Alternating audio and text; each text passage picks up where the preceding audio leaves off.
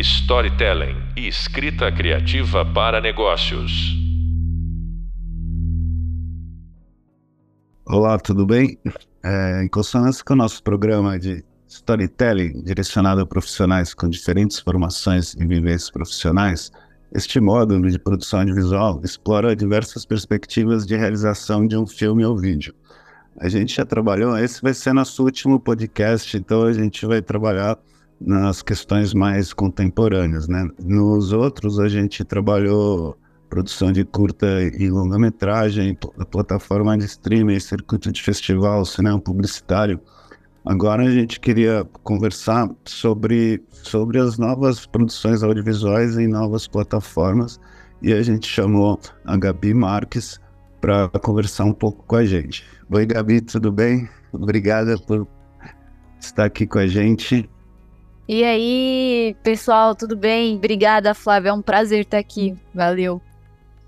Gabi, é o universo. Eu já sou um senhor já de certa idade, então algumas coisas eu, eu não entendo nada. Eu acompanho tal, mas por exemplo, é, TikTok eu conheço muito pouco. É, e, mas não é por, por preconceito, é por falta de tempo mesmo. É, criança pequena, enfim, coisas da vida. É, mas eu queria assim, conta pra gente um pouco sua, sua trajetória, você, onde você se formou, como, como você começou a trabalhar com isso? Boa. Eu fiz relações públicas na Casper Libero. Eu me formei lá em 2018. É, nessa época eu fiz uma monografia sobre empatia nas redes sociais.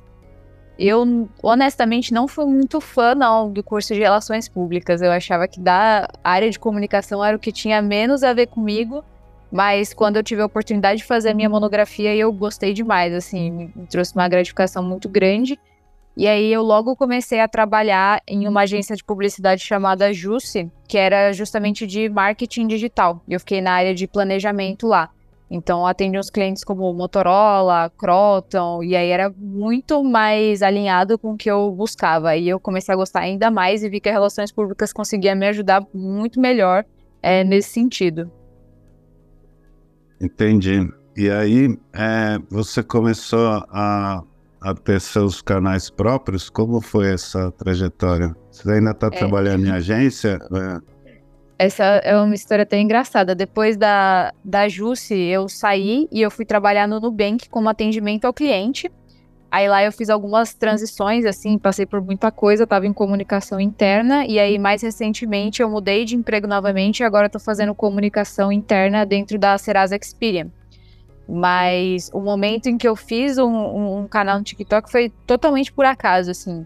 É, quando eu estava na escola, eu fiz teatro. Eu sempre gostei muito de atuar, conversar com pessoas, fazer piada. Sempre tive uma pegada de humor bem grande e sempre gostei muito de cinema, apesar de não ter seguido a, a área, né?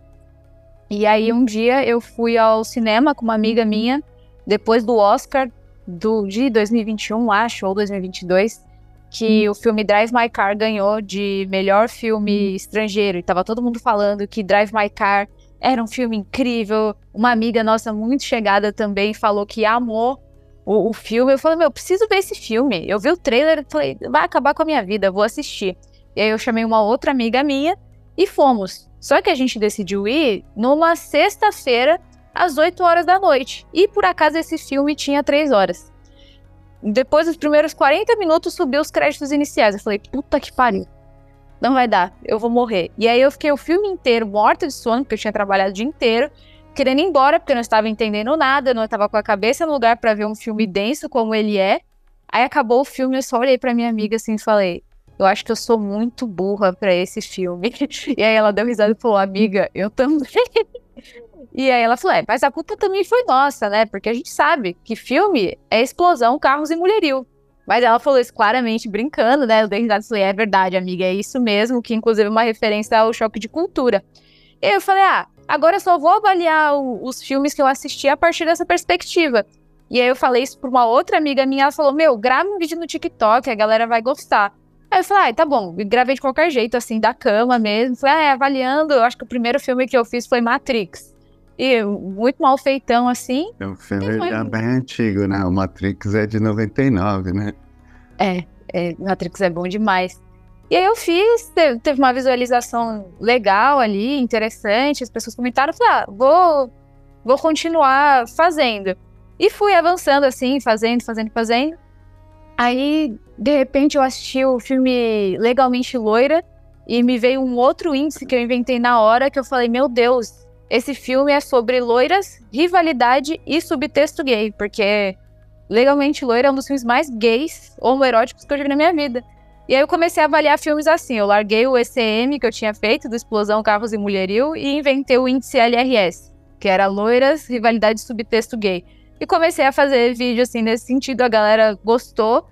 E fui, fui fazendo, depois eu comecei a fazer alguns reviews de filmes sem ser nenhum índice, porque quando você pega uma coisa e faz repetidas vezes, é muito difícil você ficar inovando. Parece que você tá falando a mesma coisa o tempo inteiro. Então eu comecei a fazer alguns reviews que fugiam do índice também. E mais recentemente. Explica lancei... pra gente o que, é, o que é o review. Vamos por partes. Boa, o, o, o índice, o índice a gente já entendeu. É, e vamos é, conceitualmente considerar como um recorte conceitual, digamos, para a abordagem da obra. Exatamente. o review, o review. É, o review que eu faço sou, é, é, mais eu comentando as minhas percepções do filme, o que, o que eu senti, é, e geralmente com uma pegada mais voltada para o humor. Então, não necessariamente vou falar de exatamente o que aconteceu no filme, mas muito da minha percepção. Então, se um, um personagem foi até a, a, padaria, eu vou falar, ah, é porque claramente esse personagem precisava comprar um pão porque ele estava com depressão, né? Também morando naquela família com aquela mãe neurótica. Então, são reviews mais nesse sentido, assim. Atualmente eu comecei a fazer um curso de crítica de cinema porque me veio essa vontade de conseguir fazer reviews que tem um apelo mais técnico também e me aprimorar e saber mais do que eu tô falando. Você Mas com eu, quem? Eu tô fazendo na AIC com o Filipe Pitanga. Ah, tá. Legal. E aí, o, o, em princípio, você tem um conhecimento de cinema é, empírico, né? De, de espectadora, né? Mas na, na, Faculdade de Relações Públicas deve ter alguma disciplina também de, de produção audiovisual, né? Alguma coisa tem, né? É, sim, é, é, principalmente na Casper Libero, porque lá é muito de comunicação e a gente tinha muita aula com o pessoal de rádio e TV também, a gente convivia bastante com eles e tudo é, eu mais. conheço, tenho vários colegas da, da Casper de jornalismo, rádio e TV, né, que são os cursos bem fortes também. Sim, sim. É, e muito de semiótica também. A gente estudava bem forte semiótica, porque é super importante em relações públicas. Então, tudo isso foi meio que constituindo, mas desde muito pequena eu gostava de, de cinema, eu só não tive coragem o suficiente de fazer também por pressão social, né? Quando você fala que você vai botar o pezinho ali no mundo das artes, já vem um bilhão de pressões e aqueles mitos de que você vai passar fome e você não vai ganhar dinheiro nenhum. E aí eu acabei indo por um outro lado, mas não teve jeito. De certo modo, agora eu tô fazendo um retorno, né?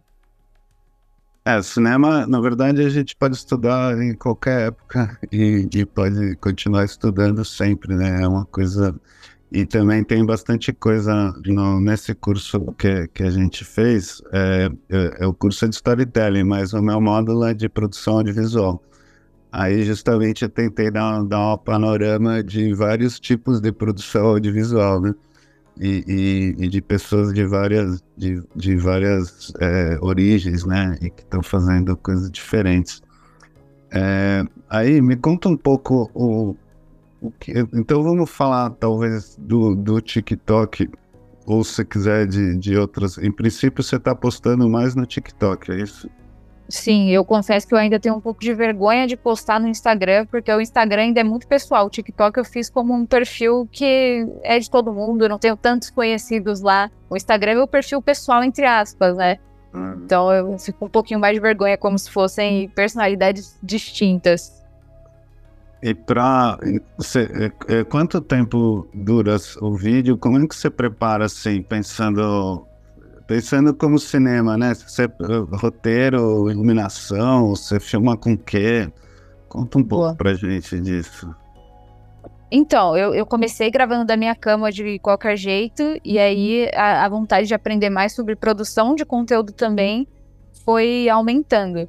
E, e, o TikTok foi mudando também. Então começou como uma plataforma que você tinha um minuto no máximo de vídeo, 30 segundos por aí. E aí eles foram estendendo. Aí teve um período de tempo que era 3 minutos e agora você consegue fazer até 10 minutos de vídeo dentro da plataforma. Então eles estão querendo deixar esse lado de vídeos muito rápidos para vídeo, vídeos mais longos. Isso porque eles querem retenção de pessoas lá. Então eles querem que as pessoas continuem assistindo Inclusive, o programa de criatividade deles, em que você é pago por visualização lá, tem algumas outra, outros critérios para você participar, mas enfim, é por visualização e é a partir de um minuto. Então, você tem que fazer vídeos com mais de um minuto para esse seu vídeo ser monetizado. Então, eles estão muito nessa pegada. Eu comecei fazendo vídeos super curtos. A minha análise no índice era de carros, a gente tem isso, isso, isso, tem essa explosão e essa mulher só acabou, ficava lá num minuto. Agora eu tenho a liberdade de fazer algo muito maior. Só que esses três minutos demora o quê? Uma hora para gravar, porque eu passei a fazer roteiros também. Então antes eu sentava, eu, eu assistia o filme e não anotava nada. Assistia, sentava, começava a gravar o que vinha na minha cabeça. Aí eu comecei a, a parar o filme, fazer anotações, pensar em piadas enquanto eu tava vendo o filme. Passei a escrever o roteiro bonitinho, passei a ter uma introdução, melhorei a iluminação, coloquei cenário que é no meu quarto, mas comprei tripé, luzes para fazer bonitinho. Então você vai evoluindo e até na edição do que você faz também, porque você começa a ver que para você prender a atenção da pessoa, são os três primeiros segundos que ele decide se ele vai continuar vendo o seu vídeo ou não.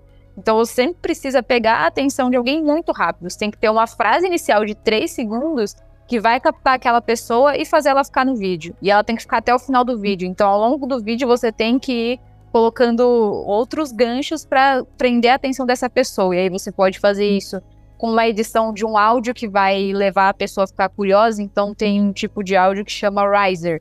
Faz aquele. Isso já gera uma antecipação na pessoa. Aí você coloca no, no começo do vídeo para a pessoa ficar mais instigada. Você coloca o vídeo com uma animação para ele entrar de uma maneira que pare aquele, aquela rolagem do feed, porque o TikTok você fica rodando é, com o dedo e é, é, muito rápido. Então, se você coloca algo que quebra essa rolagem na vertical e entra na horizontal, já é algo que prende também. Então, você vai aprendendo algumas estratégias nesse sentido que são bem interessantes e de roteiro também para a pessoa ficar no vídeo até o final, ter esse interesse. E agora, como você está? Então, você trabalha, eh, e aqui, apesar de estar tá gravando só áudio, você está com, com uma imagem na vertical, né? Você trabalha sempre na vertical o enquadramento? Sim, hoje eu trabalho sempre na vertical, porque por enquanto eu estou postando apenas no, no TikTok. Hum. Eu estava querendo fazer a transição para gravar na horizontal de uma maneira que eu consiga cortar para o TikTok e começar a postar no YouTube também. É, a gente tem uma discussão bem interessante que estamos conversando também em outros podcasts, que, que a gente nunca poderia imaginar que um dia iam haver é, festivais de vídeo na vertical, né? Porque antes a ordem era sempre, ó, oh, põe o celular na horizontal para gravar vídeo e tal, porque essa ordem foi, foi para o espaço faz algum tempo já, né? Nossa, sim, e inclusive se você posta no TikTok sem estar tá no formato horizontal, então se você posta um vídeo que não está adequado para o frame lá que é 9 por 16, se não me engano, ou por 6, as pessoas tendem a pular mais o vídeo. É como se aquele vídeo não pertencesse ali, não tivesse sido feito para estar tá ali, e as pessoas têm uma tendência de pular mais esse vídeo e não ter uma retenção tão boa.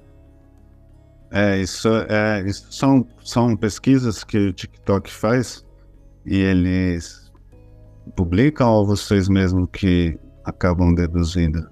É, geralmente isso vem de alguns estudiosos de criação de conteúdo mesmo. Uhum. Mas o TikTok também tem uma super plataforma para ajudar os criadores. Então eles dão várias dicas, tem uma newsletter deles que é de quais músicas estão é, hitando mais no momento, quais são os desafios que estão acontecendo. Então, eles também dão bastante ferramenta nesse sentido. Interessante, porque é, no, no Face e no, e no YouTube já, já até eles são um pouco mais antigos, né? Eles tinham já algumas, algumas instruções também, inclusive do de começar sem áudio, né? Porque muita gente está sem som e depois tem que chamar atenção não, enquanto está sem som e fazer a pessoa ligar o som, né? No TikTok, você falou tem essa, esses três segundos. Você tem três segundos e um sonho, né?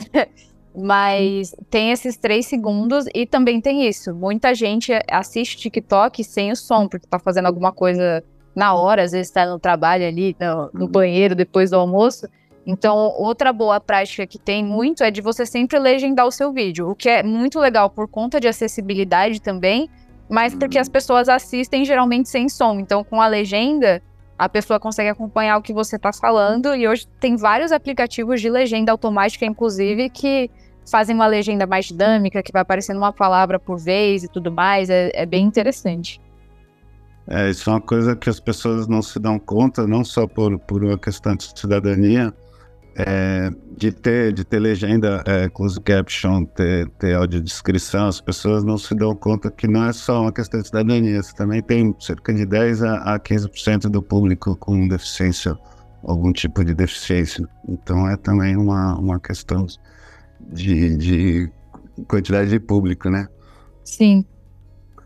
Você consegue dar um exemplo ou, contar pra gente como você escolhe os filmes? É, como você tá. O que, que você fez até agora no TikTok? Quantos, quantos vídeos você postou? É, e, e, mais ou menos um, um exemplo maior de, de filmes que, que você, como você escolhe e qual a frequência também que você está postando.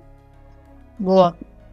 É, sobre escolher os filmes, eu acho que tem uma outra questão antes, que é como você encara o audiovisual depois que você começa a produzir esses conteúdos. Porque às vezes eu só quero assistir alguma coisinha para assistir, eu não quero ficar pausando, fazendo um roteiro, tendo que pensar em piadas sobre isso.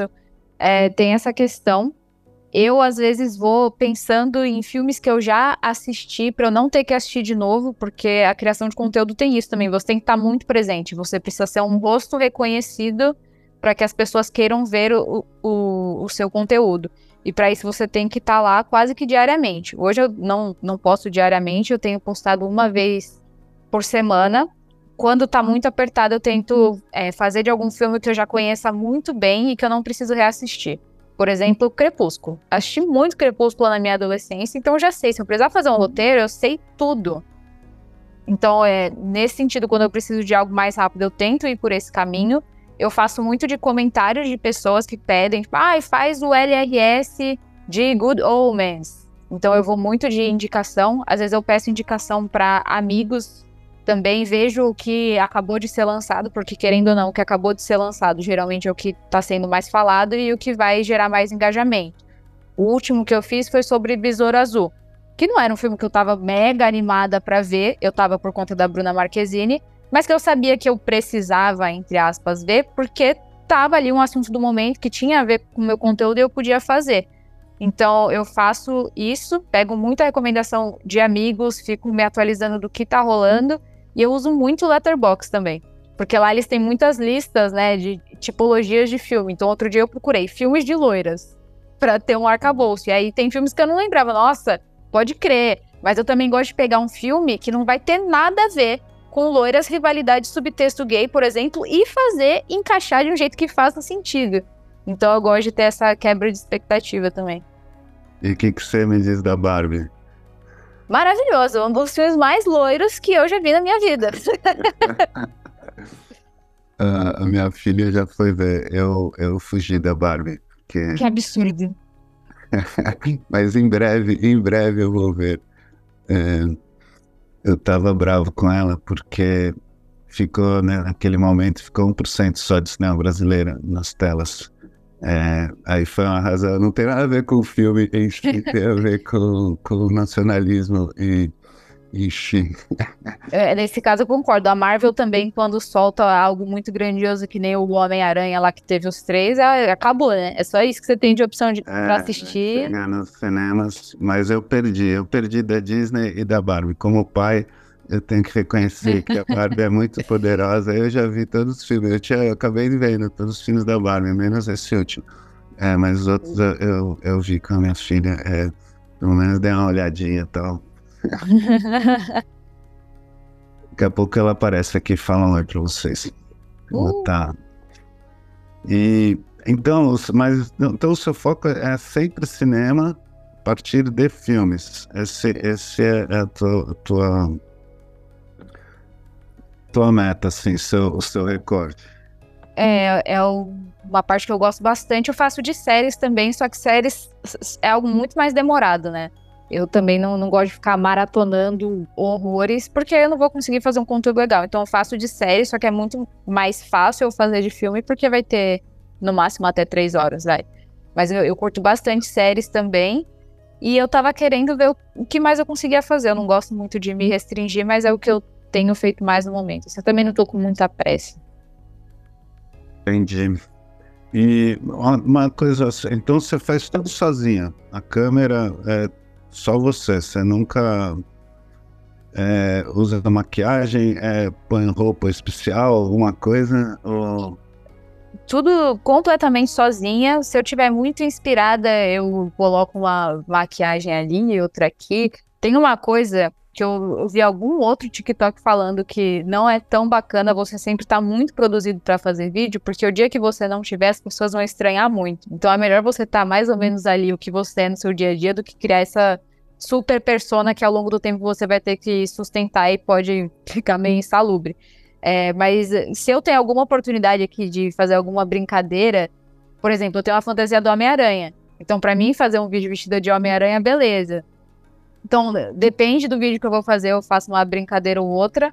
Mas de resto, eu faço tudo sozinha. Iluminação eu faço sozinha, roteiro eu faço sozinha, edição eu faço sozinha, pensar em legenda eu faço sozinha, ficar procurando é, tendências. É, por enquanto eu faço tudo sozinha, mas tem sido muito legal porque eu comecei a aprender muita coisa. Então eu vejo que quando eu vou editar um vídeo e eu vi algum novo tutorial, eu fico super empolgada para testar e quando eu consigo fazer, eu acho muito massa também.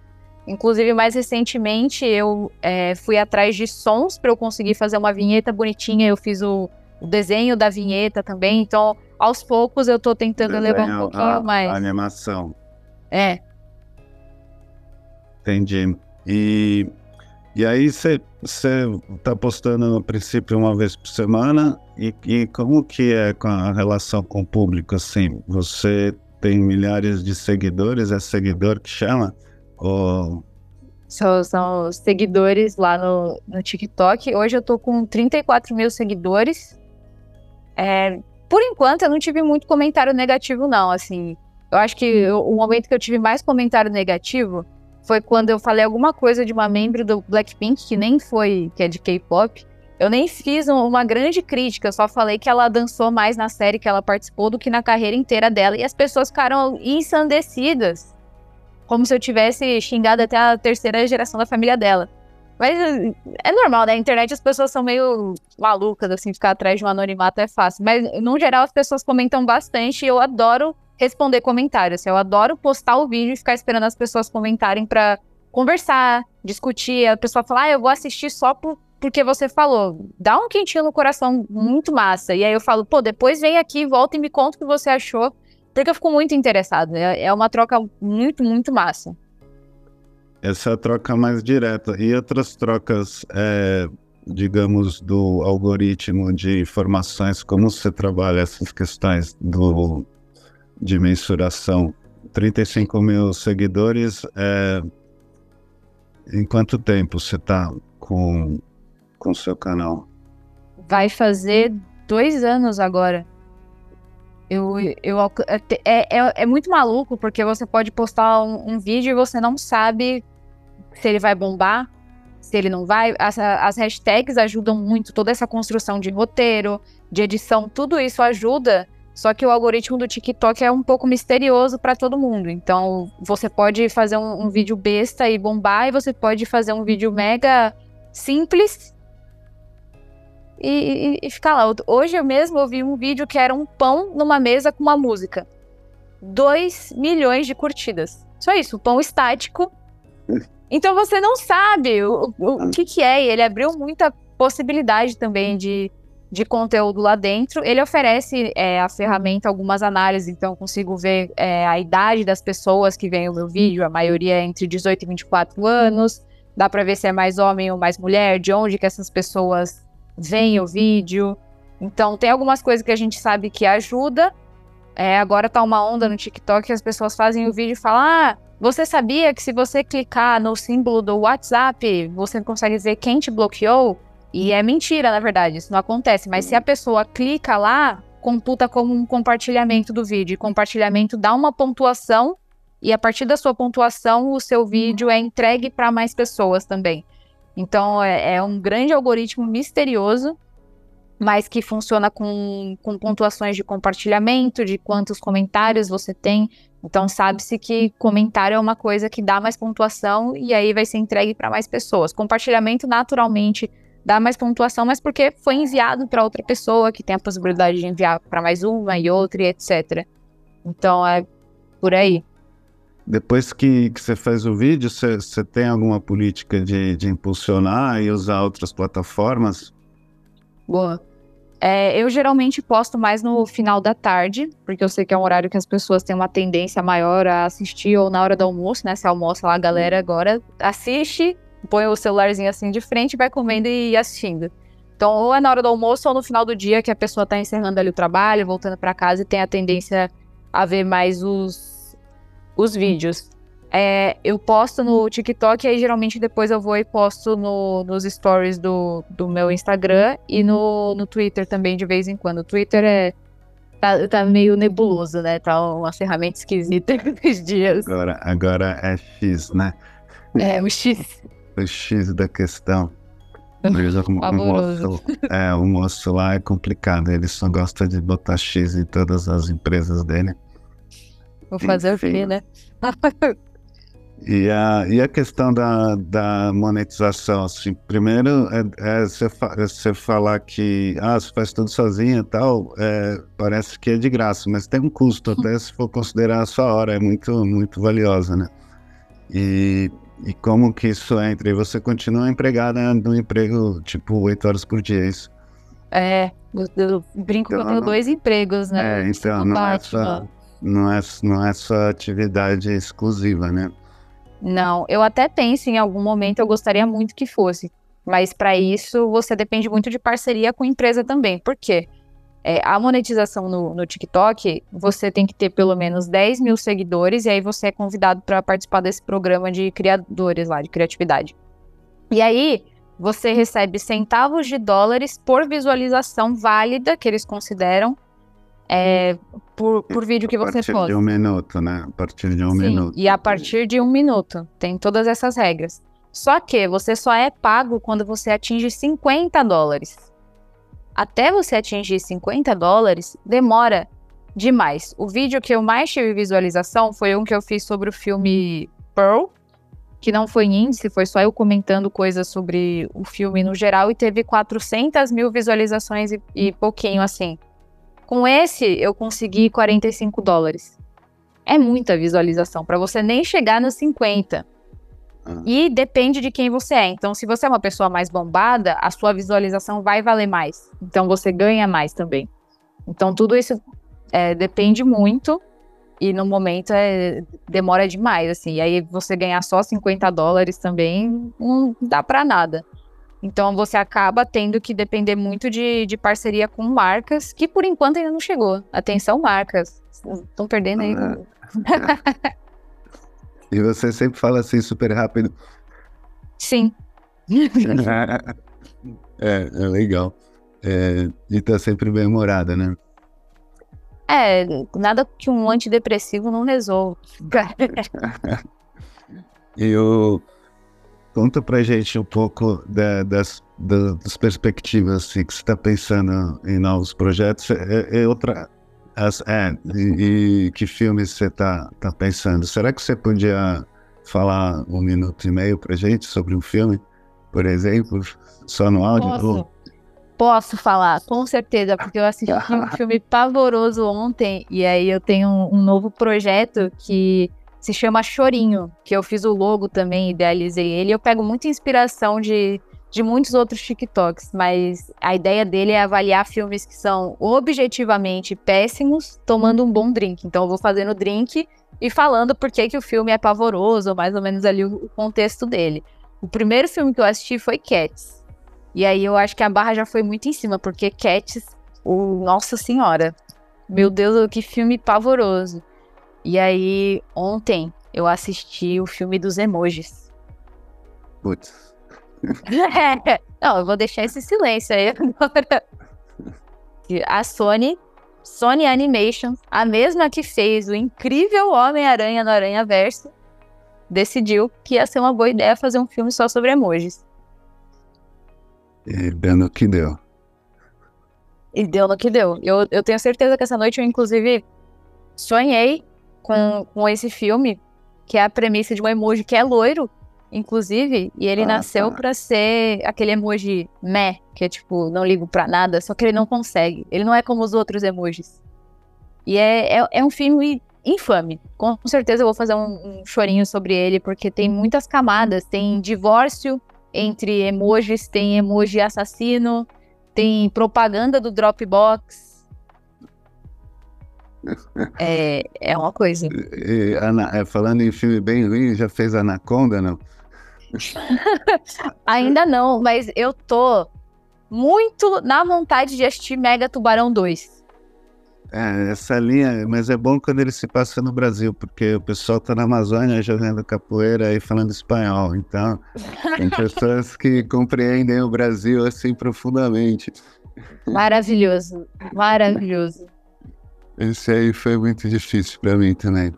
Eu, eu também tenho um ranking. O meu ranking é diferente, eu posso te dar uma ideia. São filmes para você assistir com o namorado ou namorada e para você se livrar do namorado ou namorada. Filmes que, que acabam com qualquer possibilidade romântica.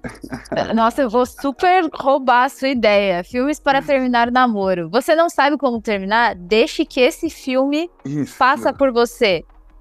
É, Porque a pessoa vai duvidar. Você, não, mas tem que ter o, toda uma atuação. Você tem que fingir que você ama esse filme, que é um filme completamente duvidoso, e a pessoa vai falar: Eu não tenho como me relacionar com um ser humano que gosta disso. É imoral.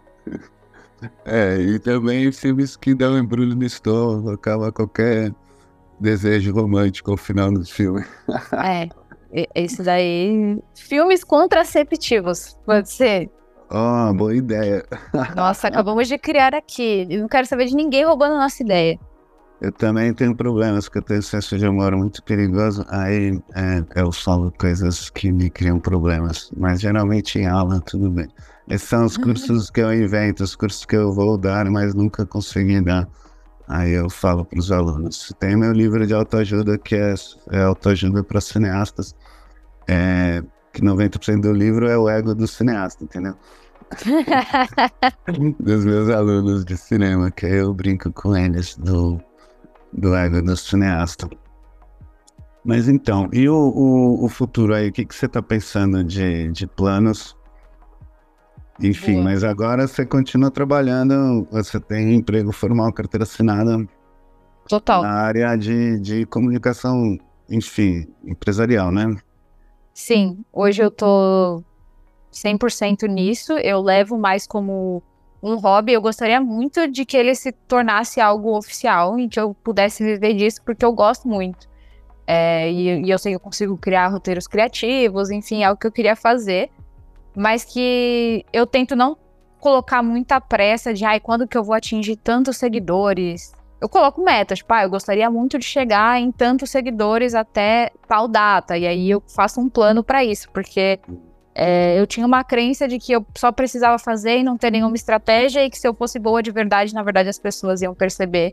E eu vi que não, que tem todo um trabalho por trás que você pode fazer e que não tira o seu mérito por isso. Então eu tento não colocar muita pressa nesse sentido é, e ir levando com calma e, e, me divertir muito no processo, na, na realidade, porque aí se torna quase como um laboratório de experimentação. Então eu fiz um logo hoje, estou usando. Mas eu posso mudar daqui a pouco também, eu vou experimentando até chegar numa coisa que eu goste muito e descobrindo. Então, apesar de eu ter esse futuro em mente do, do que eu quero, que eu acho que ia ser muito legal, eu tento não ter pressa para não colocar muita pressão também e eu acabar desencantando do, do negócio e se tornar só mais uma coisa, uma tarefa no meu dia que eu tenho que fazer. Eu já tenho oito horas de coisas que eu tenho que fazer pro, pro meu trabalho, que eu também gosto muito. mas eu, eu tento levar nesse lado mais leve, assim, até para não pirar, porque conforme você vai crescendo também vão crescendo as críticas, as pessoas vão te criticar. E aí, se aquilo é o seu tudo, o seu mundo, o seu motivo de viver, você leva muito pro pessoal essas coisas. É muito fácil você ficar abalado. Não que quem fique seja uma pessoa fraca nem nada do, do tipo, mas eu tento ter esse equilíbrio, assim, para eu não ficar muito bitolada nisso e até me, me desmotivar. Então, eu vou levando com calma, vou fazendo muita experimentação, aprendendo coisas novas, vendo o que, que funciona, o que as pessoas gostam ou não. Porque eu acho que conforme você vai crescendo também, você acaba tendo que atender muito ao que os outros esperam de você. Eu sinto que eu ainda tô no momento que eu consigo fazer muito mais o que eu quero e eu entrego para os outros, se eles gostarem, beleza, senão, paciência. Eu não entendi, voltando ao início, por que, que o, o, o loira e o, o, recorte gay, é, e você é morena, pelo menos, é, as loiras têm uma ONG de defesa delas? É... Eu tô fundando uma. então, isso é uma coisa, né? Tem, tem que se tomar muito cuidado com, com o que fala, porque pode gerar uma interpretação terrível. Mas hoje eu me considero uma loira. Uma loira subjetiva, uma loira metafórica, uma loira nos meus dizeres, trejeitos. Hum. E é uma coisa que eu sempre falo, eu sempre tem alguém no filme que não é uma loira de cabelo loiro. E eu falo, mas essa pessoa é uma loira. E tem gente que simplesmente compra, fala, é verdade, ela é super loira, porque não é algo sério. E tem muita gente que fala, por favor, me explica o que é uma loira, me diga o que, o que é uma loira para você. E eu nunca respondo, eu falo, não posso falar. Porque no fundo eu não sei também. Eu só falo, ah, eu acho que essa pessoa é super loira. Mas eu não tenho um grande critério. E o gay? O gay, às vezes, é só um texto gay mesmo. Tem filmes que são claramente gays, LGBT. E tem outros que eu falo. Esse filme tem um grande subtexto gay, por exemplo, Clube da Luta. É um grande filme homoerótico. Os caras querem uma desculpa para ficar sem camisa, se tocando. Tudo bem que é um, um toque violento, mas é isso, né? É a maneira como eles aprenderam a gostar do afeto ali de repente. Então, eu, eu vou tendo esse olhar, porque eu, eu acho que quando você cresce enquanto uma pessoa LGBTQIA, você aprende a olhar muita nuance. Eu acho que hoje tá um pouco melhor nesse sentido, mas a minha época de ensino médio, por exemplo, pra eu saber se alguma outra menina gostava de beijar meninas, tinha que ficar analisando mil coisas, esses pequenos sinais, esses pequenos signos que podem ou não significar e aí eu acho que a gente fica muito bom nessa detecção de sutilezas que você fala. Ah, deu pinta. Deu, deu pinta. pinta, é, eu, eu entendi. Antigamente a gente falava assim, não sei se hoje. Mas aí você, você considera esse um, um, um, certo lugar de fala, mas sem ser uma militante política e mais puxando pelo lado do humor. Você, você acha que tem um risco aí de de ser massacrada pelo politicamente correto? Olha, até o momento não aconteceu. Já teve gente que comentou, ai, agora tudo vocês querem que seja gay. E eu falo, sim, por que, que eu ia querer o contrário disso? e, tipo, é isso, para mim isso aqui é gay. Pode não ser, mas para mim teve subtexto gay. Eu sempre falo isso. Gente, para mim foi. E é a minha avaliação. E, e é isso. É, uma vez um aluno reclamou disso para mim, eu falei, desculpa, mas quem pôs 5 milhões na Avenida Paulista não é nem a Dilma, nem o Bolsonaro, é a parada aqui. então, é isso. É, é, isso, né? E o casamento gay tá autorizado legalmente, logo não enche o saco. É, mas Olha, a gente, a gente precisa terminar a nossa conversa, mas eu adorei e também é, acho que para a gente encerrar nossos oito podcasts, eu acho que é bom encerrar de bom humor também. É, queria agradecer super. Fala seus contatos e como é que a gente te encontra. É... Oi, gente. Eu amei participar, obrigada pelo convite. Obrigada a você, ouvinte. É, vocês podem me encontrar no Instagram como gab.marx com X, de Karl Marx mesmo. No TikTok eu tô como Marx Gabi, o Marx também de Karl Marx. Se quiser me mandar um e-mail, eu tô como marxgabi com dois Bs no final, arroba gmail.com. Legal.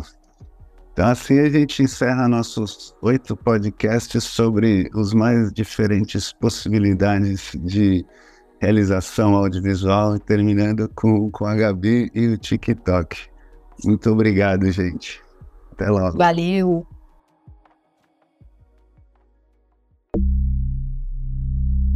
Storytelling e escrita criativa para negócios.